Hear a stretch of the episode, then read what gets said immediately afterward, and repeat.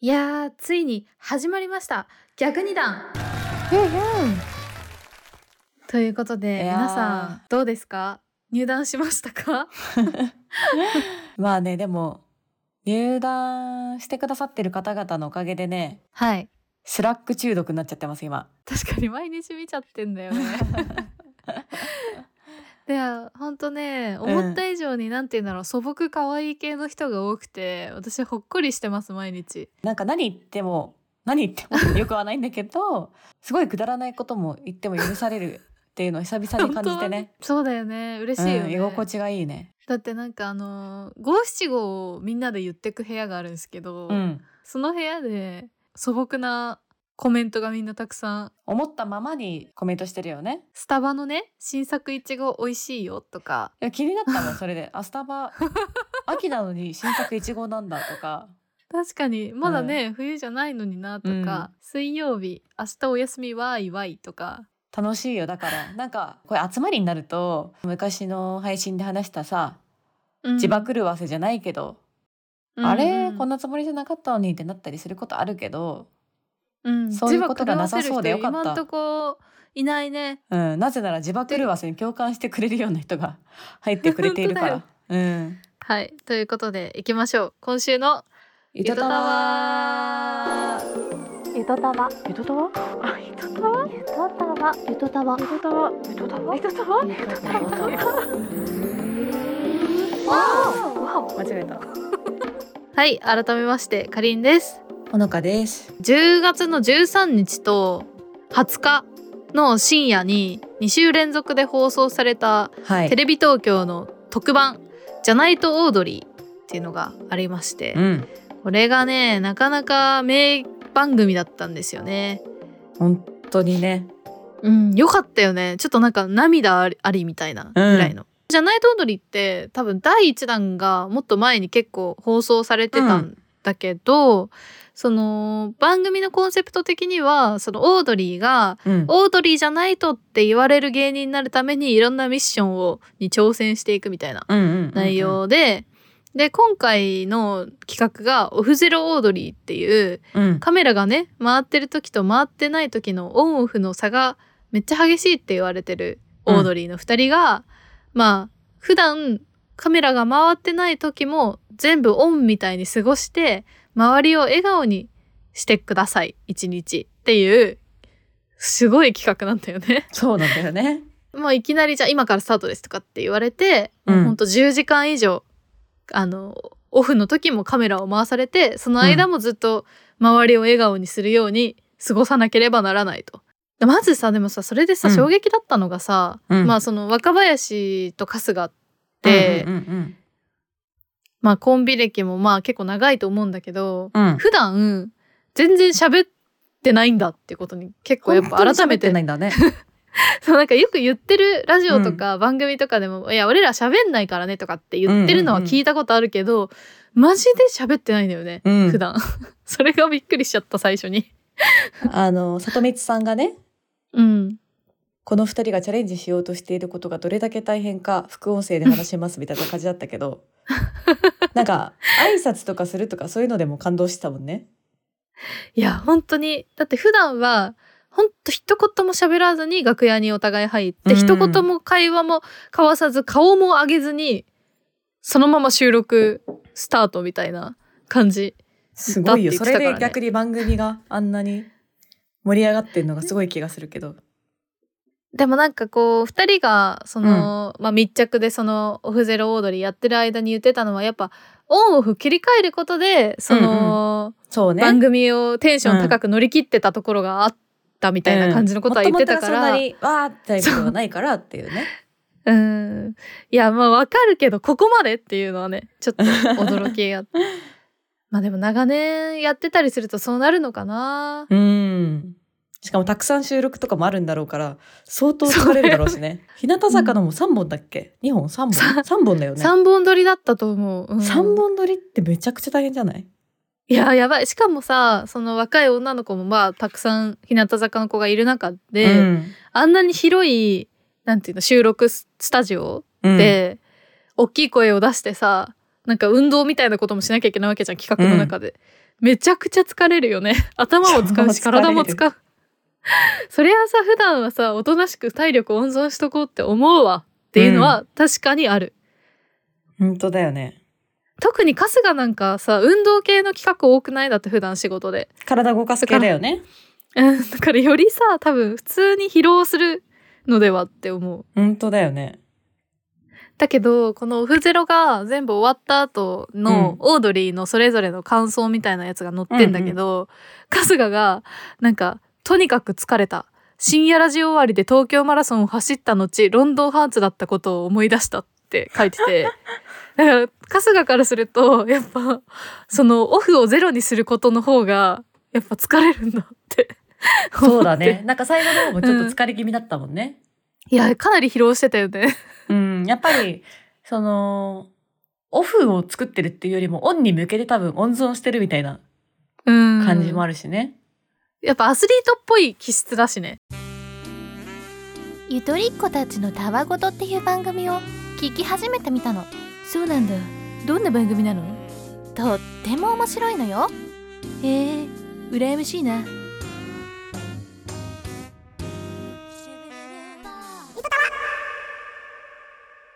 若林さんは最後良かったって感じだったね。これは負けだわって言ってたもんね。佐久間さんに負けたわみたいに言ってたもんね言ってた。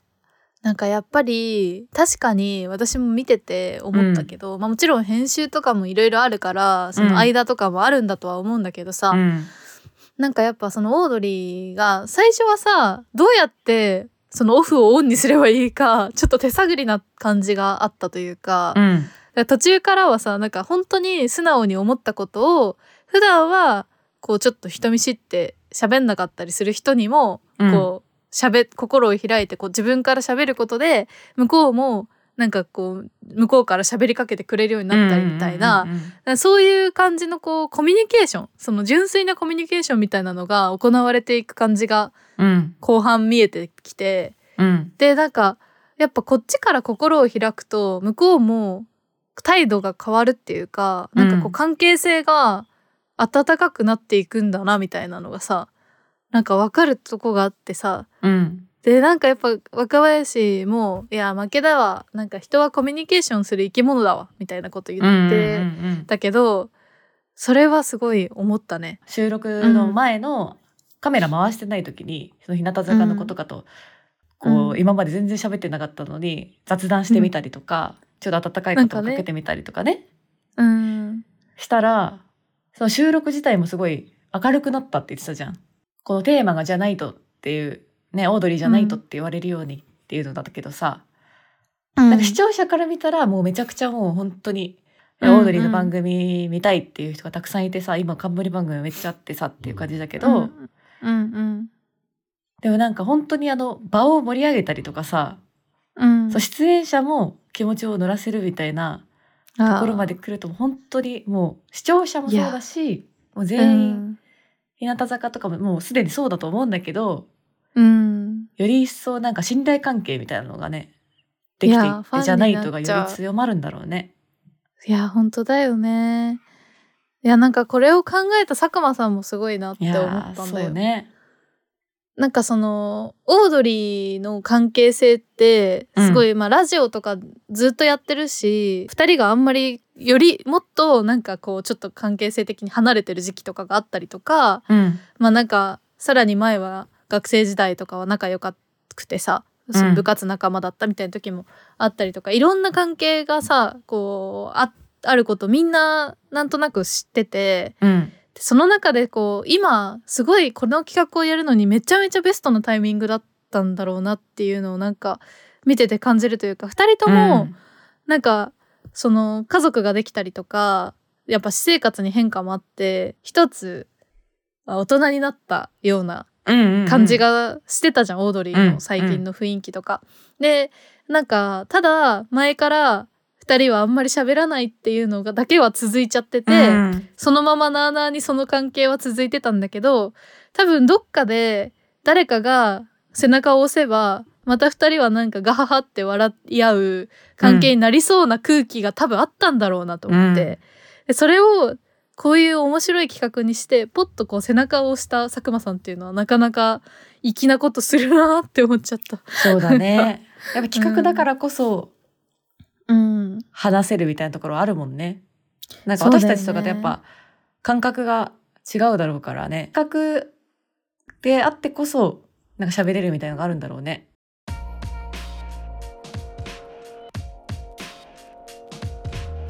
木村拓哉のあくびはどんなあくびだろちょ待てよ。ゆとたわ社会人としても共感したのは春日さんが言ってたうん、与える側になったんだな俺たちもみたいな言葉で、ああ言ってた言ってた。うん、ううんん、前編の最後ぐらいかな。うん。なんか私もやっぱり社会人8年目？7年うん。と8年の間ぐらいになってきて、うんなんか最初はなんか先輩に可愛がってもらったりとかうん。うんなんか上の人になんだろうなおんぶに抱っこみたいな感じだったし、うん。うん。だけどなんかだんだんその上の人たちもいなくなっていったりとか転職しちゃったりとかあとは下のうん。ね、新しい人たちが、まあ、世代は関係もない、なかったりするんだけどそう社歴は、うん。社歴と会社人歴は長いけど会社歴が、まあ、短い人も増えてきてとかってなってくると、うん。なんかあれ空気作ってくれる人いなくなっちゃったなみたいなことは。ああムードメーカーね。そうムードメーカーとかああとはその新しい人たちをなんかちょっとランチ誘ってとかさ。うん。人と人としてそれこそうん、心地よく働けるために空気を作るっていうことをしてくれてたんだね今まで上の人たちはって思ってさ。うん先輩たちはって思って、転職しちゃった人とかに「今こういう感じなんですよね」とかって相談したらうん「いやそれはもう佐伯がやるしかないでしょって。うん、やる側やるぐらいの立場でし立場っていうかやるぐらいの年数でしょもう」って言われて確かに。あそうかって思ってた時にこれを見たからあー確かにそれはぐさっとくるね。うん。うん。なんかその変化もあるよね。立場の変化じゃないけど。春日とか、まあ、岡林があ確かに普段出川さんとか、なんか南原さんとかに番組一緒になった時にちょっとさらっと「いやこの前のあの番組良かったよ」みたいなこととか言ってもらえるのがすごい嬉しかったけど、自分たちはそんなことしたことなかったみたいな、うんうん。気づくところがあるんだけど確かにそれって同じこと言えてなんかやっぱ仕事の中でなんだろう上司とか先輩にうん。自分が若,、若い時てか若手の時にうん。こういうこと褒めてもらったことってやっぱ今でも覚えてるし、うん。なんかそれが嬉しくてどうにか仕事続けられたりとかする時ってあるけど、それをじゃあ自分が後輩とか今のなんか仕事で他の人に言えてるかっていう言われると確かに言えてない気がするね。そうなんだよね。うーん。なんか恥ずかしくなっちゃう時もあるっていうか なんて言うんだろう。なんか自分がやっぱりまだそうなんだよね。なんか下っ端っていうかなんて言うんだろう、言える立場にいない。って思っちゃうところもあって、いやなんかこのうん間の仕事めちゃくちゃ仕事そんな この間のないけど。仕事めちゃくちゃ良かったですねとかなんかプロプロデューサーみたいなほんとそれこそ。よかったよあれ。言うね表現がちょっと下手くそすぎるんだけど。下手くそになっちゃうっていうかさそれこそ。いやそう思ってるんだけどなんかうまく言えないっていうか、でじゃあ言わないでおこうみたいになっちゃったりするっていうか。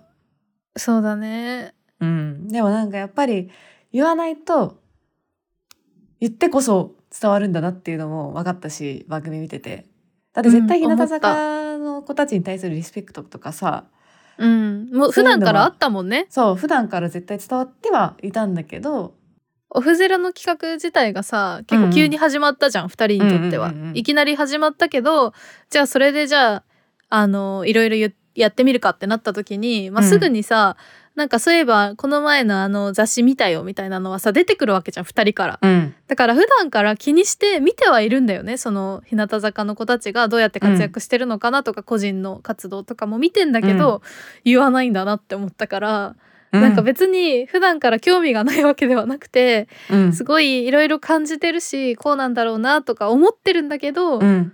言ってなかったところを言ったらあんなに喜んでくれたっていうことなんだろうな。って思って。いやそうだよね。なんかそもそもさ、う見ない人もいると思うんだよね。いや見てるけど言わなかったっていう、二人ともそうだったからね。分かってたからね、いろいろ活動うん。どういうのやってるか、普段やっぱオードリー優しいから、うんうん。それがちゃんと見えるような優しさになった瞬間というか。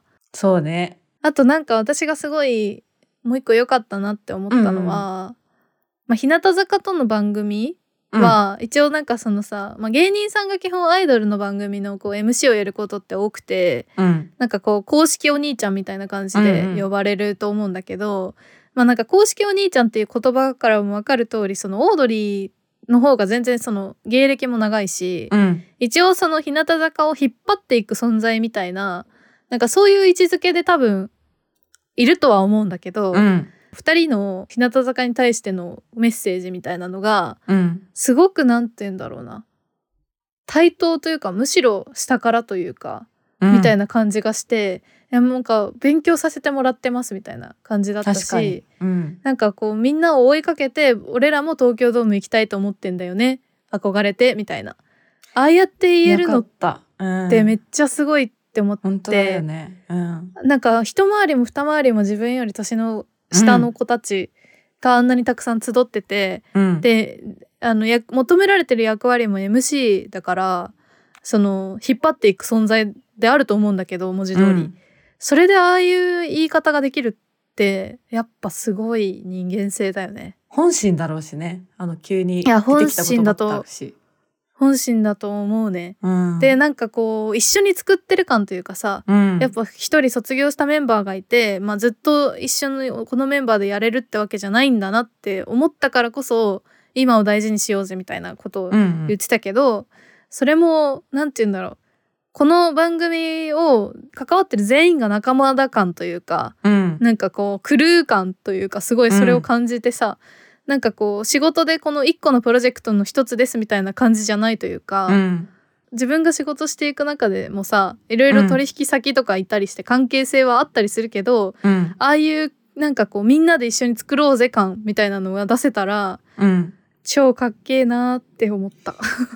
そうだね。うん。でやっぱそのためにはなんかうーんもちろん仕事だからやるべきことやるっていうのは大前提なんだけど、うんなんかその相手を知るとかうん相手をまあ大事にするとかみたいなのすごい、うーん遠回りかもしれないけど実はすごい大事だよね。岡林さんとかやっぱ特になんて言うんだろう多分もともとがさ自分のなんか自己肯定感っていうか自分の足りない点みたいなのにすごい気づきやすい人だなって思うんだけどうん。その性格が。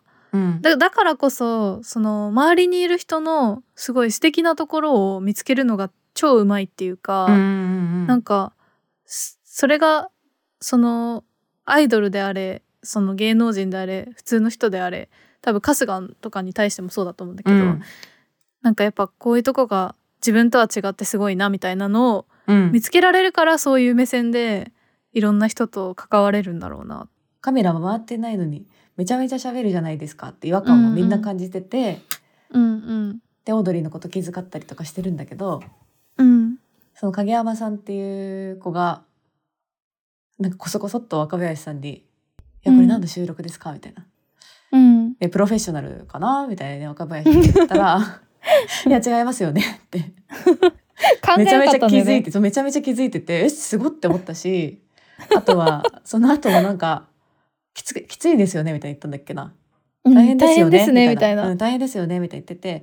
で、うん。若林もついさ本音で「いやわかる？わかるでしょさすがに」とかって本音が混じっててそこで。大変なのよって言って「たよね。大変なのよ」って言ってて。でなんかこう若林さんとかその春日が普段こういう風に見てるよっていうのを伝えたけど、うんメンバーの子たちもめちゃめちゃ2人のことを見てるっていうのが特に影山さんとかはそうだったけど、うんうん。なんか伝わってきてそれもなんかグッときた。確かに確かに。日向坂の子たちもうん。めちゃめちゃ気づいてたのすごかったよね。うん、あれおかしくないちょっとしたです変化。かとか言って。そうそうそう。しかもなんかめっちゃ、なんて言うんだろう。それを気遣うような感じでさ話しかけてて、うん。あなんか本当にいいチームなんだなって思っちゃった。いやっぱお互いに気にしてるちゃんと気にしてたから多分今までそんなに言葉にしなくても、すごくい。いい雰囲気ではあったんだと思うんだけど、うんうん。それ言葉にしてより良い感じになったみたいだね。だからさっきだからやっぱ根底はあるんだよね。根底は。そう、こ根底は変わんないんだけど、うん、やっぱ言葉にして伝えるかどうかだわ、思ってること。もう一段階うなんかこん。ね。なんかやっぱ言うことによって嬉しいもん。やっぱ言われたら、みんな。うんこれ見たよとかさ。それだけでも嬉しいんだもん。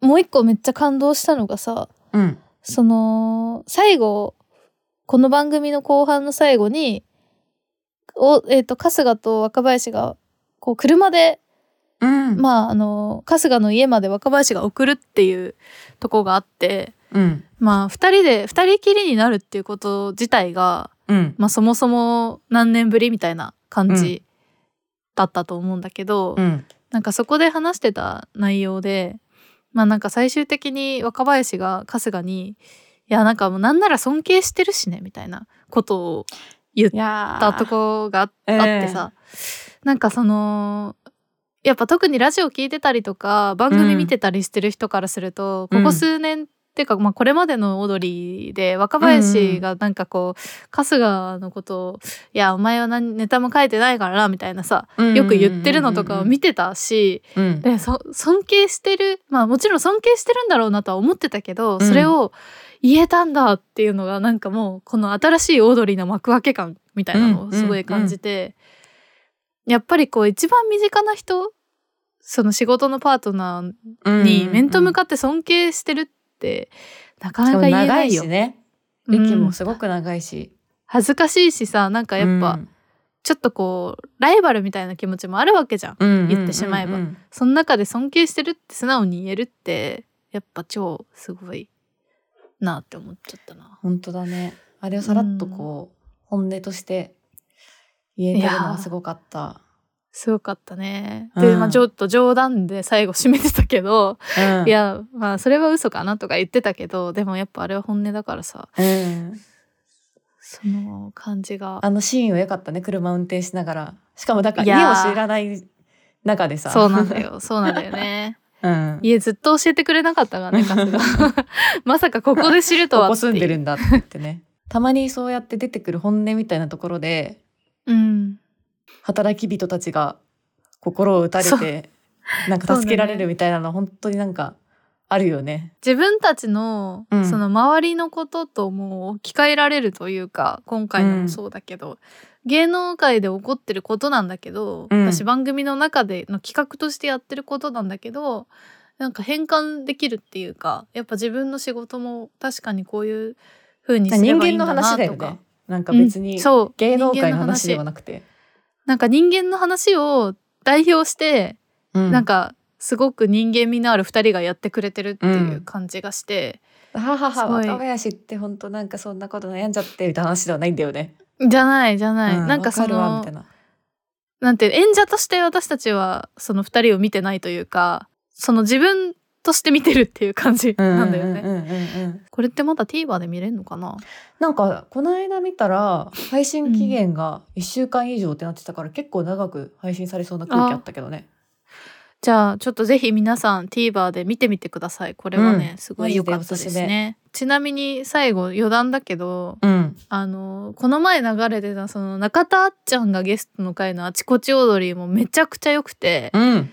これもなんか若林、まあ、と春日、まあ、特に若林さんの方だけど人間味がめちゃくちゃ出てる回になってたから、もしねオードリー好きの人は 見てなかったらぜひ見てほしいめちゃ両コンテンツが多々。うん。いやすごすごかった、うん。本当に。あっちゃんはやっぱり俺が話したい話したいってなっちゃうんだよねみたいな。でもなんかオードリーの2人って聞くのすごい上手だけどなんでなんだろうっていう、まあ、疑問をね質問した時に、若林さんが答えてたのがうん。やっぱなんかその自分はまあ全部内省を終えて自己分析も終えて、自分がこういう人間だっていうことが分かった上でこの場にいてでそうなるとゲストで来た人とかがどういうえっ、と構造でうん。こういうところまでたどり着いてるのかとかそういうのをボンネット人のボンネットを開けてうん。いろいろ中身を、あの知りたくなる。だから普通にに聞か聞かないではいられないというかうん。気になるから聞いてるみたいな。もうだから普通に他人にもう自分のことに全部内省を終えると他人にものすごい興味が出てくるっていうことなんだなとかね。あそれもさまだそこまでには至ってないけどーうん。やっぱ私たちのその人生の延長線上にそういうものもありそうな気がするから、うん。そういうところに持っていってくれるところがやっぱオードリーの凄さだなってそうだね思いますね。もがきながら教えてくれるというか、一番もがいてるだろうからね本人たちが、それがすごい。でもね私も余談だけどさうん、これ何回か多分ゆとたわで話してると思うんだけどうん。なんか芸能人に「さん」ってつけちゃう癖はうん。オードリーきっかけなんだよね。あでそうなんだ。そう。なんでかっていうとうん。あのー前ねゆとたわにも出た絶望社長がさうんうん。あのー私の SNS を見てる時にほのちゃんの会社の社長ですね。あそうそうそう。うん。でなんかその時社会人1年目か2年目でうん。あのいやオードリーの若林の話めっちゃ面白かったみたいなことを書いたの？うん。ツイッターだかフェイスブックだかで書いたわけ。うん。でそしたら社長はもうめちゃくちゃオードリー好きだし、うん。あとそういう、うんお笑い大好きだからね。お笑いがまず大好きだしオードリーもめちゃくちゃ好きだし、うん。もうリスペクトがあるから。うん。いやなんか個人の SNS だからいいけど、うん。なんかその誰が見てるかわかんない。本人がそういうのって見てるかもしれないとかも一応考えた上で書いた方がいいから、うん。まあ「さん」とかつけてもいいかもね。って確か言われて、うん。あそうか。そういうこともあるのか。なんかブラウン管の向こうにいる人だから全然なんて言うんだろう。固有名詞として捉えてたけど、うん。まあ人だもんなって思ってうん。芸能人にそれから「さん」まあ、芸能人限らずね人名に「さん」ってつける癖がついちゃってるんだけどだからなんか、心の中ではでも若林さんってめめっちゃ毎回言ってるわけじゃないんだけど口にしようとするとね特にオードリーに関してはねなんかそれがよぎってね、うん。春日さん若林さんって言っちゃうんだよね。なんかでも私もなんか最近入り混じるようになっちゃってうん、なんだろうその継承が、うん、あのつける時とつけない時がある状態なんだけど今、うん。なんかやっぱりなんだろう難しいな。なんかそのオードリーとか特に難しくて。そうなんだよ。うんなんかそのすごい遠いんだけど近く感じる時もあ,、あるというか、なんかそのラジオとか聞いてる人とかだと特になのかな。なんか、うん。距離感が自分の中でも分かんなくなっちゃってうんなんかこう知り合いのような感覚にもなる。そうすると「さん」をつけたくななる。でもなんかマツコとかはなんかマツコさんじゃないなって思う。確かに。そのやっぱテレビの中の人っていう感覚がすごい強くて。うん、なんかその辺がなんか揺らぐから人によって。逆に「さん」をつけることでさうん。いや意識しすぎというかなんて言うんだろう。なんか別にまあ芸能界の人間でもないのにみたいな。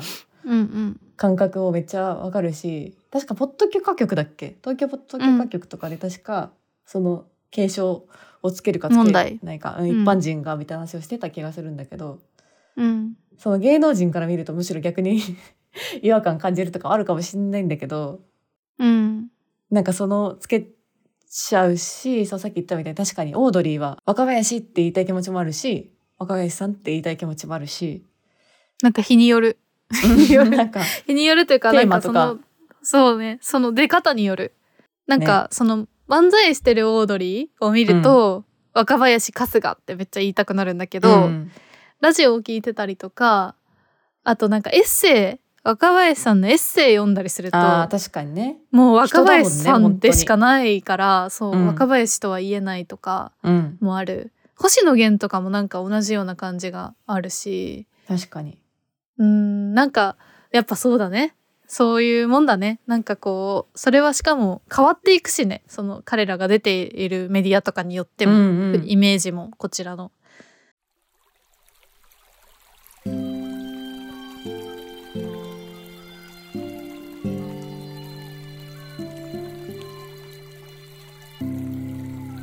ットタワー